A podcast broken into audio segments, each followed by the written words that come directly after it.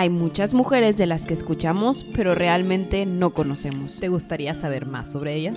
Esto es Cabronas Mal Habladas. El podcast sobre mujeres que dejaron mucho de qué hablar.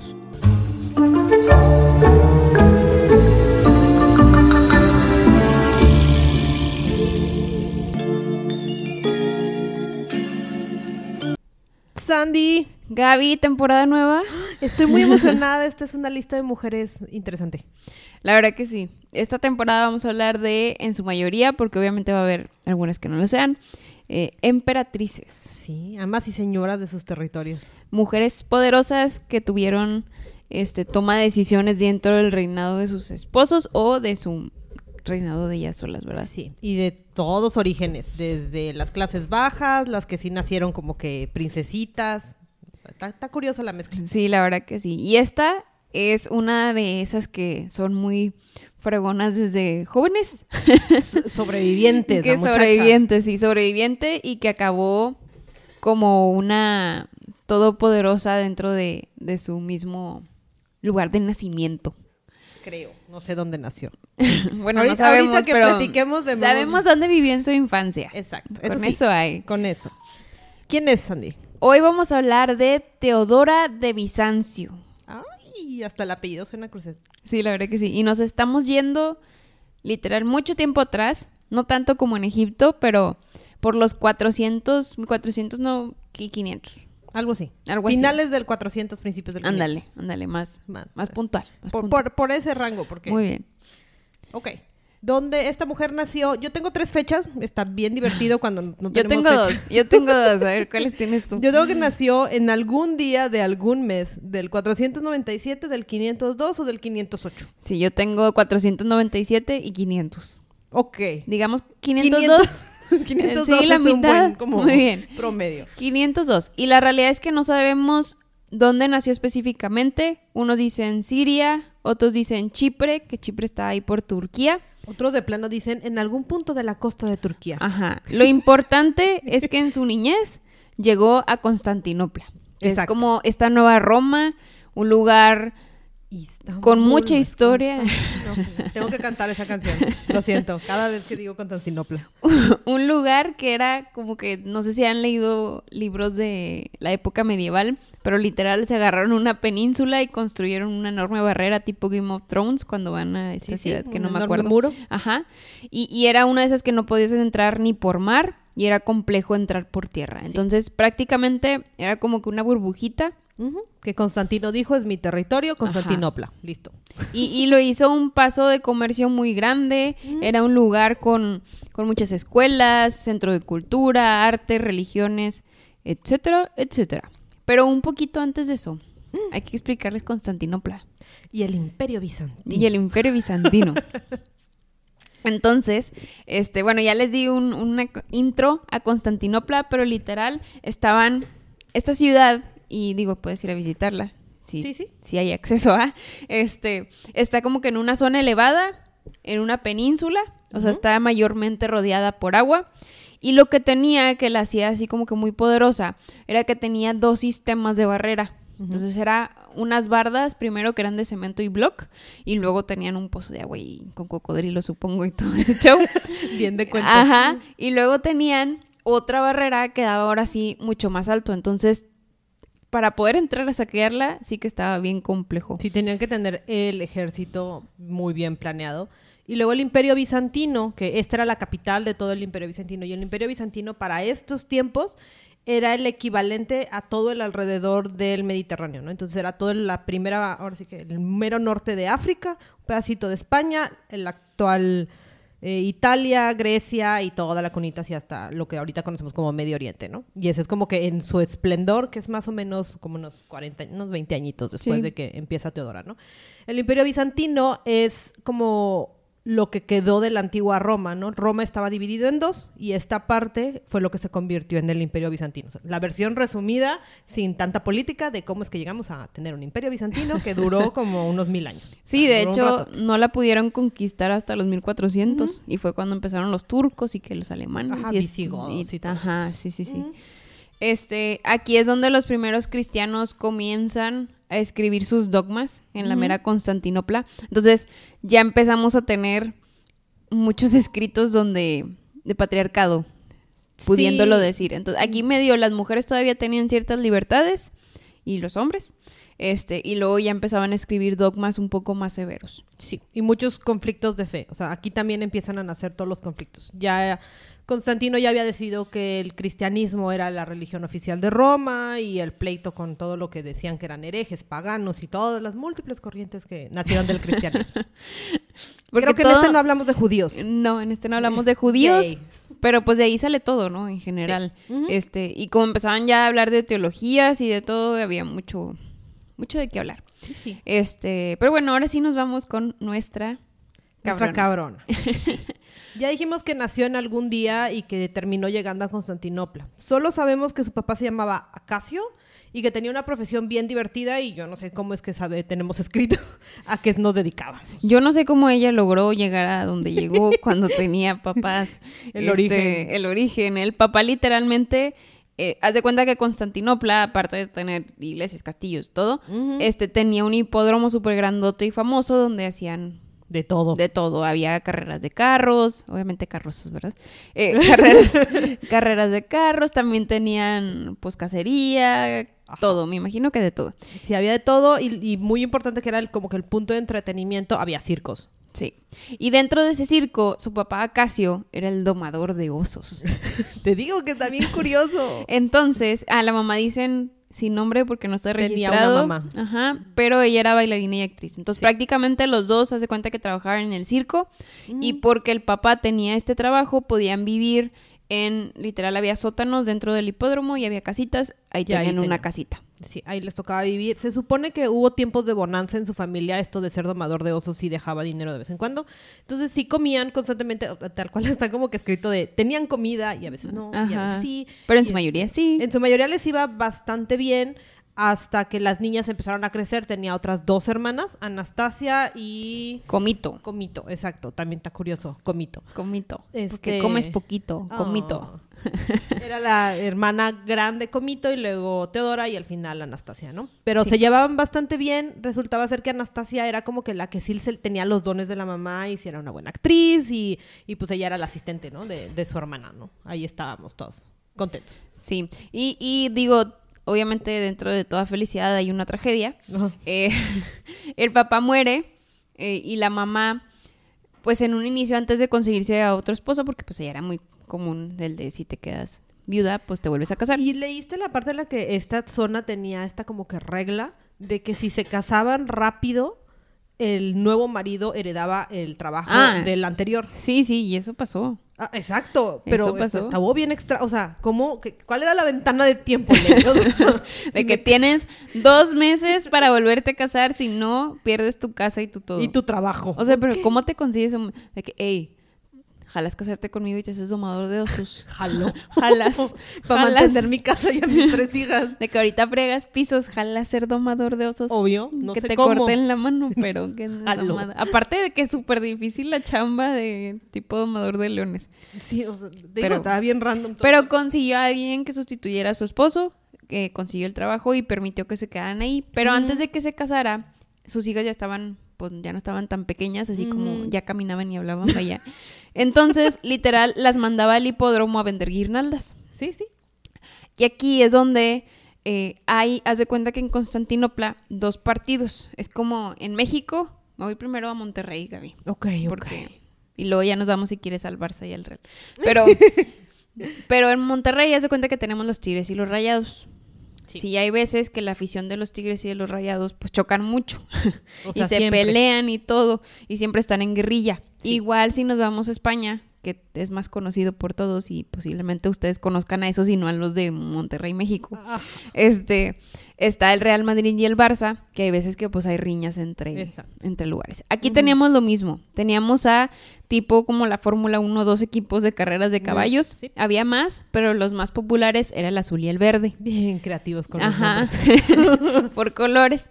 Entonces, estos dos siempre había riña, pero la riña se iba más allá de solo el deporte, se iba a temas políticos que ahorita vamos a llegar. El tema es que la facción azul, este equipo superpoderoso, Ujú. como que apapachó mucho a esta Teodora y a sus hermanas Sí, sí. mientras estaban ahí. Entonces, nuestro equipo favorito Éramos azules. éramos azules. Sí, sí.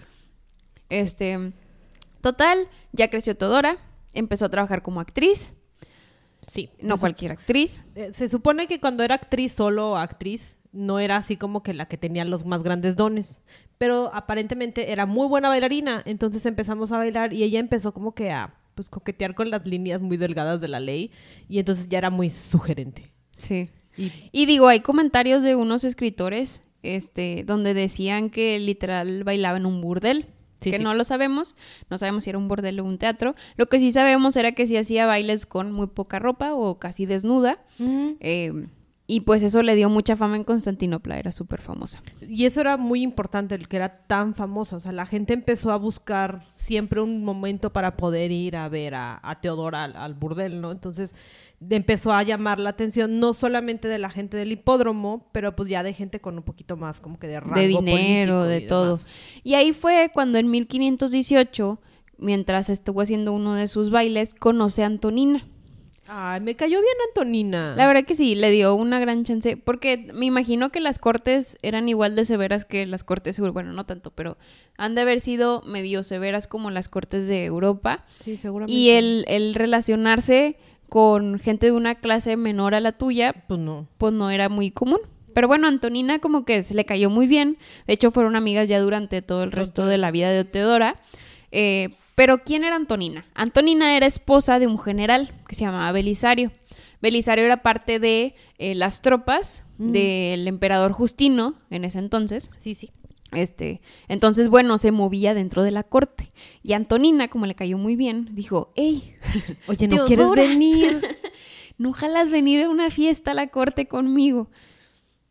Y eso sucedió. Y Teodora dijo, jalo, no pasa nada, ahí vamos, yo también quiero conocer. Aparte, eres una chava de 16, famosa, este, y siempre te has involucrado en clases sociales bajas, pues imagínate esta oportunidad de, Ajá. wow, me puedo involucrar con gente de clase alta, posiblemente mi vida pueda mejorar y pueda ayudar a mi familia. En general. ¿Por qué no? Venga, Teodora. Yo ¿Por le echo no? porras a Teodora. Sí se puede, Teodora. Dentro de este esta aventura a la cual se estaba yendo eh, al estar en las cortes, le dio la oportunidad que a los 16 años comenzara a viajar por todas partes. Fue la, o sea, fue la primera vez que salió de Constantinopla. Sí. Viajó a África, este, tenía un amante que era otro oficial ahí, entonces pues viajó con él, se quedó como cuatro años con él y luego la empezó a golpear y dijo, no, no, ya a mí no me gusta que me golpeen. Ajá, ese bolo no era como que la cosa más amable del mundo y la trataba como su amante, o sea, no, no tenía como que mucho rango, pero pues dijo, "Eh, pues mira, es salir, es tener una mejor vida, es conocer un poquito más, conoció África y conoció, yo creo que ahí fue cuando empezó a tener sus ideas de, espérate, África es diferente porque trabaja, porque las mujeres son diferentes de este lado del mundo. Sí. Entonces, este... O sea, empezó a visualizar el que ella también podía tener. Ajá, que podían conseguir un poquito más de libertades. Entonces se embaraza y ese bolo pone cara de, "Ajá, no, no es mío. O sea, seguramente como tienes un pasado de trabajar en un burdel, pues obvio es de alguien más. Y aquí es la diferencia de mentalidades. Ahorita vamos a llegar con el que se casó, pero como el otro con más poder fue que, "Ah, X, me vale que eso de donde vengas porque yo te amo por lo que eres ahorita. Ajá. Y el otro juzgándola porque así era la no, época. pues sí, como en tu ca- tienes una vida pasada, seguramente algo hiciste y la corre, y, y literal la saca y la trata muy mal, y, pero ella sí dice, yo quiero a mi hijo, o sea, yo me voy a quedar con mi, con mi criaturita y busca soluciones, sale de pues, la zona donde estaba con, con ese bolo y termina llegando a Alejandría.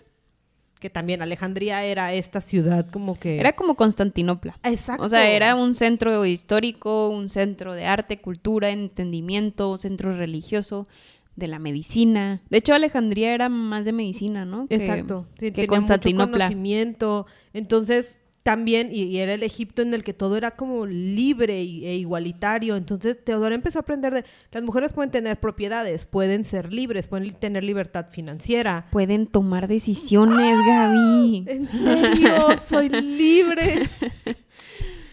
Y bueno, no, no duró mucho tiempo en Alejandría tampoco, ¿verdad? Porque pues este, empezó a conocer más gente y le empezaron a meter más como que cosquillitas de ideas diferentes. Y así fue como conoció toda esta línea teológica diferente a lo que era el cristianismo pues más heterodoxo. Donde es importante decirlo desde ahorita, el cristianismo ortodoxo se enfocaba más en que Cristo tenía dos tipos, o sea, era dos personalidades. Era esta deidad que era superior a todos, pero también tenía su lado humano. Sí, es mu- muy parecido a lo que tenemos ahorita en el catolicismo, ¿no? O sea, si hay una trinidad y si es tan divino como es humano y son tres figuras. Esta zona, y es como que se llaman mono, monofistas, monofisitas, Monofisitas. ellos eran más como de, no, no, no, es 100% divino. O sea, tal vez sí vino al mundo, pero es Dios. no- Sí, no, o sea, tiene nada humano. su divinidad opaca lo humano. Exacto. Entonces, todos creen en Cristo, pero decidieron complicarse la vida y unos dijeron es, es divino y humano para como que más empático hacia uno y el otro no, es nada más divino. Sí, sí, solo es Dios. Esa es la diferencia, pero esto causaba mucha guerra porque dentro de las dos teologías había mucho conflicto o riña. Y bueno, ella aprendió eso ahí. Sí, conoce a Severo, que es como que su bestie que le, le presenta todo esto, y ella dice, ah, me gusta, voy a transformar mi vida y voy a dejar mi pasado, si quieres, oscuro, y voy a dedicarme a ser ahora sí muy santa, muy, muy casta, voy a dedicarme a mi hijo, y como el centro no era Alejandría para los monofisitas, se tenía que regresar a Constantinopla, entonces dijo, ah, pues me regreso a Constantinopla y ahí este, pues, no la pas- me la paso bien, tranquilo, viviendo una vida muy modesta. Ajá. Súper modesta. en 1522, ya que regresa a Constantinopla, se empieza otra vez con Antonina a mezclar en los círculos de la corte. Sí. Y ahí conoce a Justiniano, porque siempre quiero decir Justanino. Justiniano. Este Justiniano es el sobrino de Justino, que es el emperador actual. Entonces, el emperador tenía una esposa que no escribí el nombre porque está muy complejo. Eufemia. Eh, Eufemia, Eufemia. gracias. Este tenía una esposa, este, que no pudo tener hijos con ella. O sea, no tenían familia, entonces su descendiente, ya coronado como el futuro César, fue Justini- Justiniano.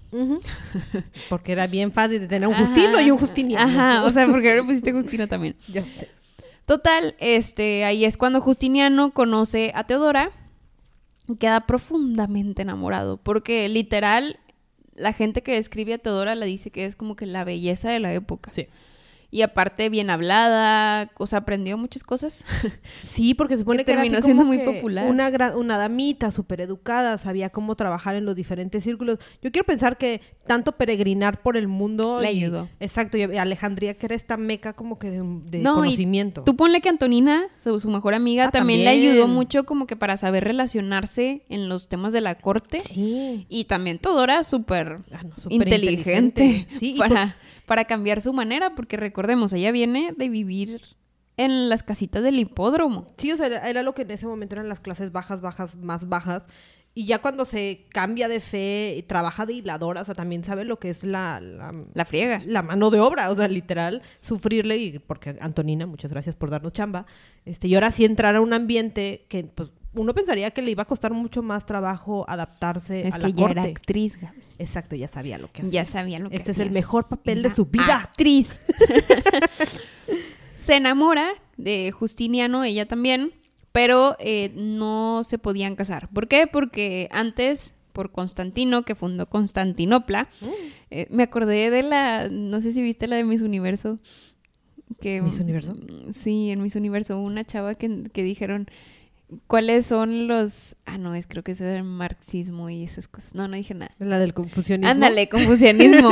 Ándale. Así con Constantino y Constantinopla. Ajá. Sí, este, sí. bueno, pero eso me, me desvié, me desvié.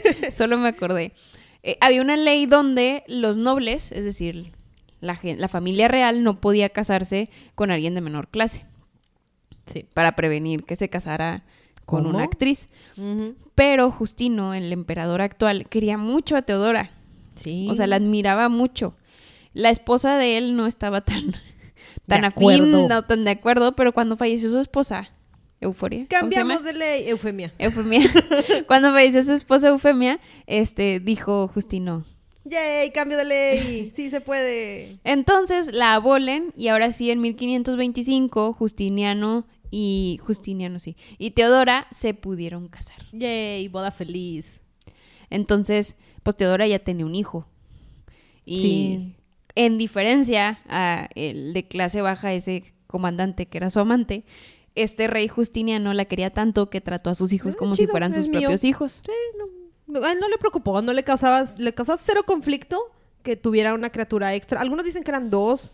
Otros dicen que era nada este, más una niña, nada más era una otro un niña. Lo que fuera, Justiniano, bien open mind, dijo, "Eh, me cae bien, la quiero. Sí, adelante. Porque yo siento que era ese tipo de mentalidad romana antes de el Ujú. cristianismo. Sí.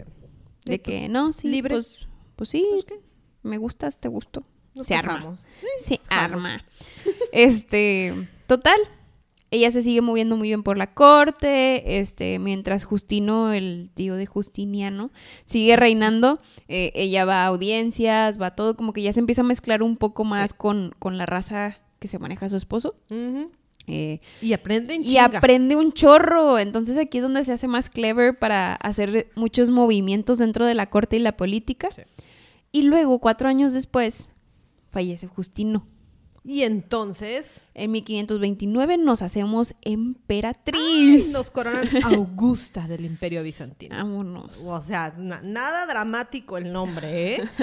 Este, y además está bien dramático esto porque los murales que nos dejaron los colocan como iguales. Tal vez no está escrito como una corregente, pero son idénticos, o sea, están al mismo nivel. Normalmente se ve la mujer un poquito más atrás, un poquito más abajo, o sea, pero en este caso están al mismo nivel, se les respeta exactamente igual. Y en, vaya, en las imágenes también los dos tienen la corona del mismo tamaño, con los mismos adornos, las joyas son casi las mismas.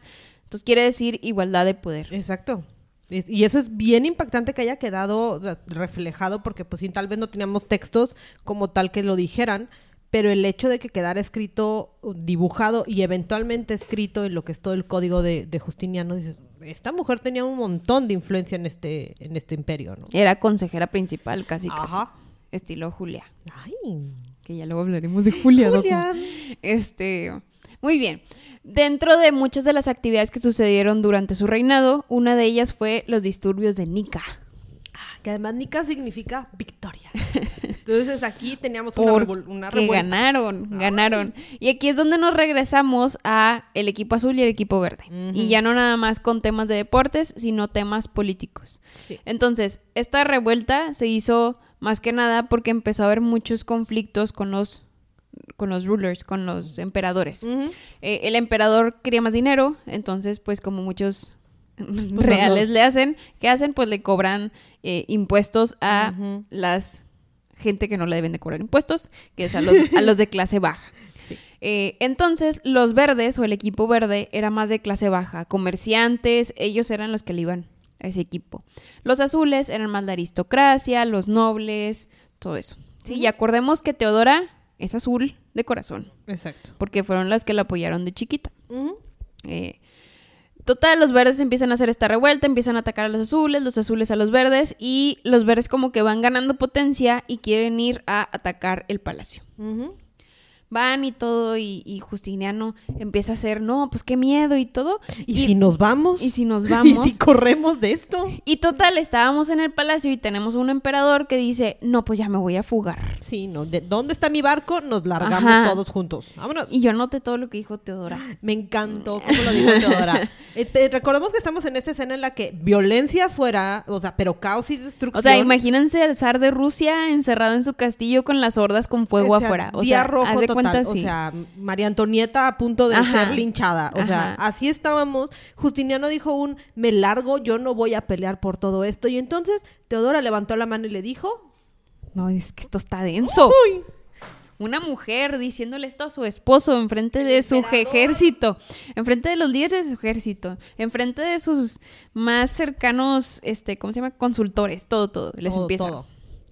Aun cuando no ha quedado un remedio más que la huida, los que han llevado la corona no deben de sobrevivir a su pérdida. O sea, esto se lo está Mm. diciendo la, la, o sea, la esposa, la concubina, Sí, no, sí. no la noble, vaya, al noble.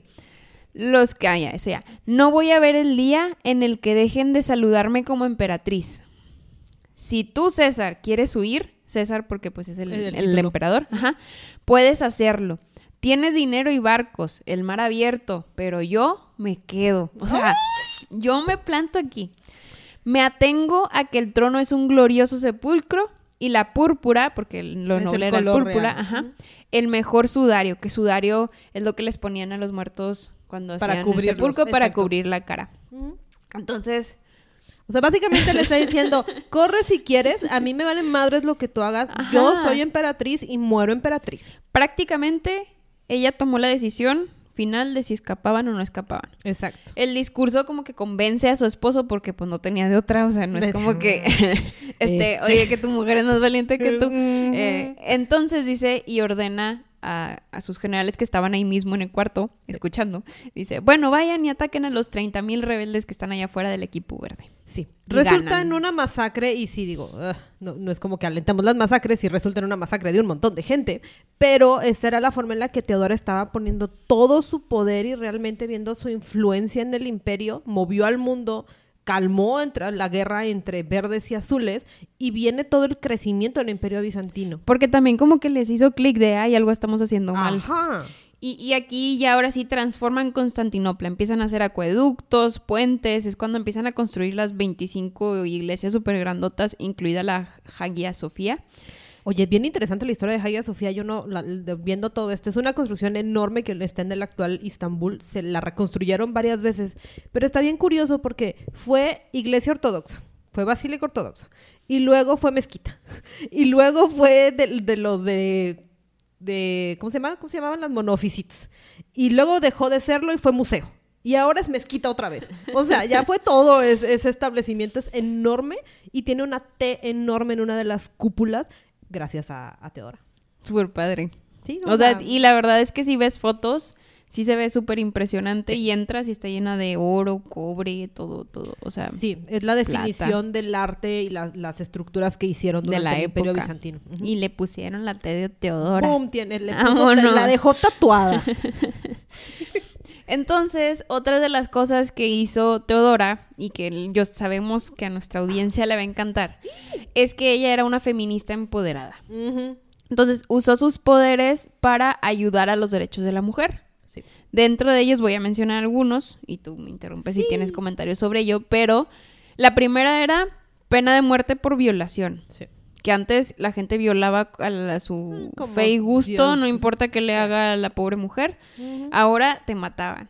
Protección de vivienda e hijos a mujeres divorciadas. Era muy común que, no sé, se cansó el esposo de la mujer, te divorcio y te quedas Y en la calle. Bueno, esto no. Acá le tenías que dar manutención y ella se quedaba con los hijos. Exacto. Porque Y ella era la que los cuidaba. Exacto, y ligado a esta ley viene la ley de igualdad entre hijos naturales e hijos legítimos, ¿no? O sea, todos los hijos eran iguales y podían heredar igual y vale madre si es niño o niña, aquí lo que quieras. Tienes que aceptar a tu bastardo, no me importa. No me importa. Si no quieres. y hacerlo. todos van a heredar y me da igual si es niña, tienen Ajá. derecho a tener propiedades. También hizo casas de tipo albergues para mujeres abandonadas. Ujú. para darles un trabajo, vida digna, comida, etcétera. Este, las mujeres que hicieron adulterio no podían ser asesinadas, así como los hombres no eran asesinados, las mujeres tampoco. Sí, porque estábamos como en este tiempo en el que había lapidación, ¿no? O sea, apedraban a las mujeres adúlteras. Sí, y literal lo que lo que sucedía era sí, pues sí. No Sí, sé, no, o sea, iba a repetir lo mismo que tú. Pero la realidad era si cachaban a la mujer, la mujer se ¿Cuál? María Magdalena, Ajá, tal cual. Ándale. Y por último, rescataba a niñas de la prostitución. Sí. Digo, hizo muchas más cosas, supongo yo, pero estas son como que una de las principales que dicen varios de los historiadores. Sí, la de las niñas era una ley que evitaba la prostitución forzada. O sea, si era por decisión propia, dale. Pero mientras no tengas un, un pimp, este, todo va a estar bien. O sea, no, no, no haya madrotas ni nada para Que también siento que parte de que como que haya tenido esta iniciativa y de convencer al esposo y a la corte y etcétera de aplicarles, fue que ella venía de un barrio humilde. Entonces ella era Ella humilde. sabía lo que estaba pasando. Ella era humilde, conocía al pueblo, este, sabía cómo ayudarlo porque ella vivió ahí. Sí. Entonces no era un noble que vive en una burbuja, que normalmente así los tienen, y no sabe ni qué onda como María Como María Antonieta, Antonieta. como muchos otros. Exacto, y todo esto sabemos que ella lo hizo porque Justiniano dejó todo un código y está escrito, Teodora pidió tal ley, y Teodora instauró tal ley, o sea, Porque no- le dio el poder a su esposa. Exacto.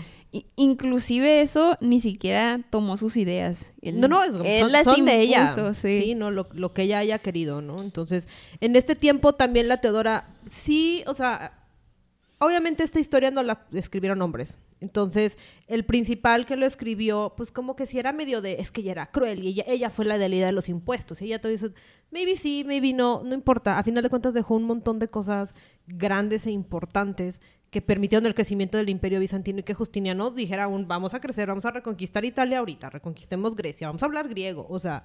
Sí, y, y deja tú, por más que los hombres intentaran escribir mal de ella, lo único que tenemos al final son cosas súper positivas de una mujer que logró más de lo que muchas podían por su posición y lo que quieras, pero que tuvo las guts de como que salir adelante y tuvo un esposo que también la apoyó para salir adelante. Exacto, Justiniano Aplausos a Justiniano. Lo O sea, creemos. sí, lo sí. creemos. Gracias, Mente abierta para esa época lo creemos.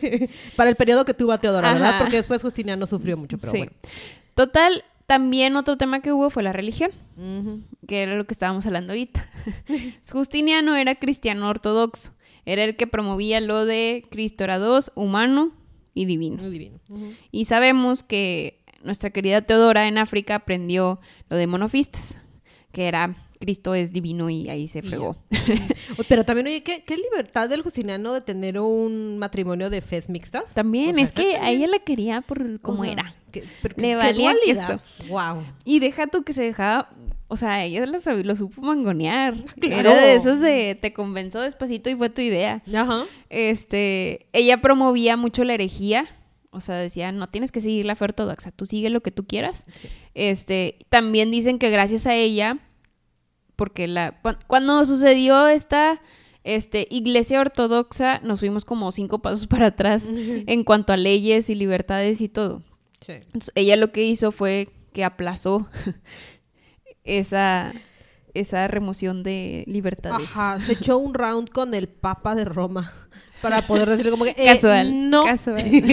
sí, les- a, estas cabra- a nuestras cabronas les encanta estarse peleando con Roma, Ajá. Ento- con los papas Con en específico. Entonces se aventó todo un round y los convenció de, mira, vamos a tener tantito de libertad de credo y vamos a estirar y que haya paz entre ellos. Y entonces mágicamente en el Imperio Bizantino existían las dos, con sus conflictos como siempre, pero medio pacíficos. Sí, se llevaban O bien. sea, se toleraban. De hecho, otra de las cosas que hizo así como con el Papa fue que su esposo dijo, ok, la colonia que tenemos, tenían unas colonias en Egipto y dijeron, todos vamos a convertirlos en la iglesia ortodoxa. O sea, sí, con la idea caledonia, que era esta de la ortodoxa. Ajá.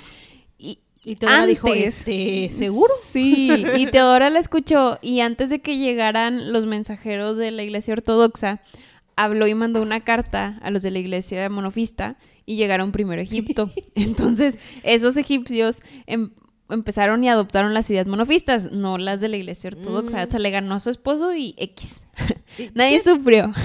Exacto, no hubo grandes conflictos de fe ni nada porque pues dijo, "Ah, ya que, que crean en lo que se les antoje creer, lo vamos a creerles, o sea, vamos a construirles iglesias parejo para todos y ah, diviértanse, escojan al Dios que quieran. Sí, en general. Y bueno, estos, estas fueron varias de las cosas así en general. De descendencia, eh, no tuvo hijos con Justiniano. No. Lo cual pues no pasaba nada porque tenían muchos tíos y primos que tenían hijos. Pero está bien curioso porque aun cuando ella no iba a poder heredar la corona a uno de sus hijos, buscó la forma de mantener y meter mano ahí. O sea, sí- primero se hizo todo su plan de, por aquello que Justiniano se me muera. Ah, porque creo que no mencionamos que Justiniano le llevaba como 20 años. Ah, sí. Entonces Justiniano sí ya estaba grandecito. Sí, tenía como 39 y ya tenía 20. Sí, una cosa así. O sea, sí nos 19. llevamos un ratote. Entonces, pues no hubo hijos, pero entonces ella empezó a buscar la forma de cómo le hago para mantenerlo, ¿no? Si se me muere, pues voy a ver con quién me caso para mantenerme y quedarme con la corona como yo, ahora sí que yo solita. No le cuadró tanto, pero dijo, eh, vamos a ver. Ya teníamos un heredero que era otro sobrino. Y dijo, ¿cómo le hago para mantener mi linaje? Entonces encontró que su hermana Anastasia, ¿se acuerdan de la que estaba allá por desde al principio de esta historia? Tenía una hija que se llamaba Sofía. Dijo, pues los casamos. ¿Cuál es el problema? Y entonces dejó su linaje casado con el sobrino y pues ellos fueron los- el eventual Justino IV, creo. Guau. O se- segundo, creo. O sea, le echó ganas y dejó marcada incluso la descendencia. Oye, qué padre para la sobrina, la Sofía. Ya sé, o sea, también. Que no, no se tuvo que esforzar ella ya. La tía la ganas. casó. Esto es normal en estos tiempos. Sí, tristemente, pues no, no, no sucede lo que ella dice de que su esposo Chance fallecía primero que ella. Sí. Este, muere supuestamente de cáncer el 28 de junio de, mi- de 548, o sea, tenía entre 48 y 50 años. Ujú. Este, hay estudios que dicen que Chance fue cáncer de mama, Sí. que sí es muy creíble, Es tenía como que la edad, el rango, todo. Eh, y bueno, su esposo se quedó viudo. Y, y todo fue horrible. Todo fue horrible. Se supone que Justiniano se los derrumbó y sí dicen que lloró durante el funeral amargamente y a Justiniano le quedaban 17 años más de vida por reinar. Este es de esos señores que son longevos porque lo son. Sí, o sea, O sea, yo me voy a morir hasta los 100 años. No, pues, se nos fue como a los 80 y muchos. Yo creo que es descendencia de la corona que está No ahorita ahí en, No lo en dudaría. Inglaterra. Si buscamos el árbol puede ser. Entonces, 17 años más se las pasó en penumbras y haciendo como que el mínimo esfuerzo. El imperio sí creció y se mantuvo hasta que llegaron los siguientes este, emperadores, pero pues él ya era así como que, ah, sí, Ya chido. estaba cansado Eh, también. Era un señor ya de 60, Sí, 70 Y años. se le murió el amor de su vida. Entonces, También. pues, sí, ya no. Ya no tenía. como- No tenía mucha motivación para seguir gobernando. Como quiera, él siguió trabajando en mantener la armonía entre monofistas y la iglesia ortodoxa para como que tener ese, pues darle ese beneficio a su esposa. Eh, ella la quería. Y, y, pues, aquí termina esta historia. Sí, dentro de las muchas cosas que también dejó en la iglesia de San Vitale en, en Italia, dejaron los grandes murales donde, están, donde les decimos que están las imágenes de ella. Este, conservamos un platón de la hora de, ahora sí como que su comida es como una mariposa y ejemplifica o le dieron el, este, ¿cómo se llama? el significado de que es la dualidad y las alas implican transformación y movimiento y todo esto refleja lo que era este Perdón si se escuchó una música, es mi celular. los celulares no cooperan a veces. Pero sí, entonces de- hablaba mucho de la dualidad de esta mujer y lo importante. Algunos dicen que sí era cruel y que mandó a matar a ese bolo y todo eso, pero pues digo, también se le entiende, ¿verdad? No, y eres parte del reinado, obviamente. Tiene sus pros y sus cons. Hay veces que tienes que ser dura, hay veces que no. Todo para beneficio Sí, de no. el pueblo y la corona. Y Lo- no, creo que haya monarca que sea 100% bueno. sí, no. Y digo, lo importante es aquí lo que dejó en general. que súper feminista dejó una de las primeras leyes como que escritas Sí. que apoyaban a las mujeres. Este, igualmente el Imperio Bizantino fue conocido como el mejor de, de toda Europa en cuanto al estado de la mujer dentro de él. Porque ella dejó las bases, porque pues aquí fue donde creció y se mantuvo, entonces entre las leyes también hablábamos de derecho al cuerpo, a- aborto, decir la no, mujer decide vivíamos en esta burbuja, en. Constantinopla. Entonces así nos quedamos y teníamos ahí muchos derechos. Sí, y de ahí salieron muchas ideas porque sí dicen que este código de Justiniano fue el que inspiró mucho del código de leyes de, de ya de la Europa del Renacimiento y todo eso, ¿no? Entonces, pues la influencia de esta mujer hasta hoy. Eso. y aquí los dejamos con esta historia. Esperamos les haya gustado. Una feminista empoderada llamada Teodora, que del piso o de la clase baja, Baja, baja. Ah. llegó a ser emperatriz de una de las ciudades más poderosas de su época. Yay. Esperemos les haya gustado y véanos en el siguiente capítulo. Bye.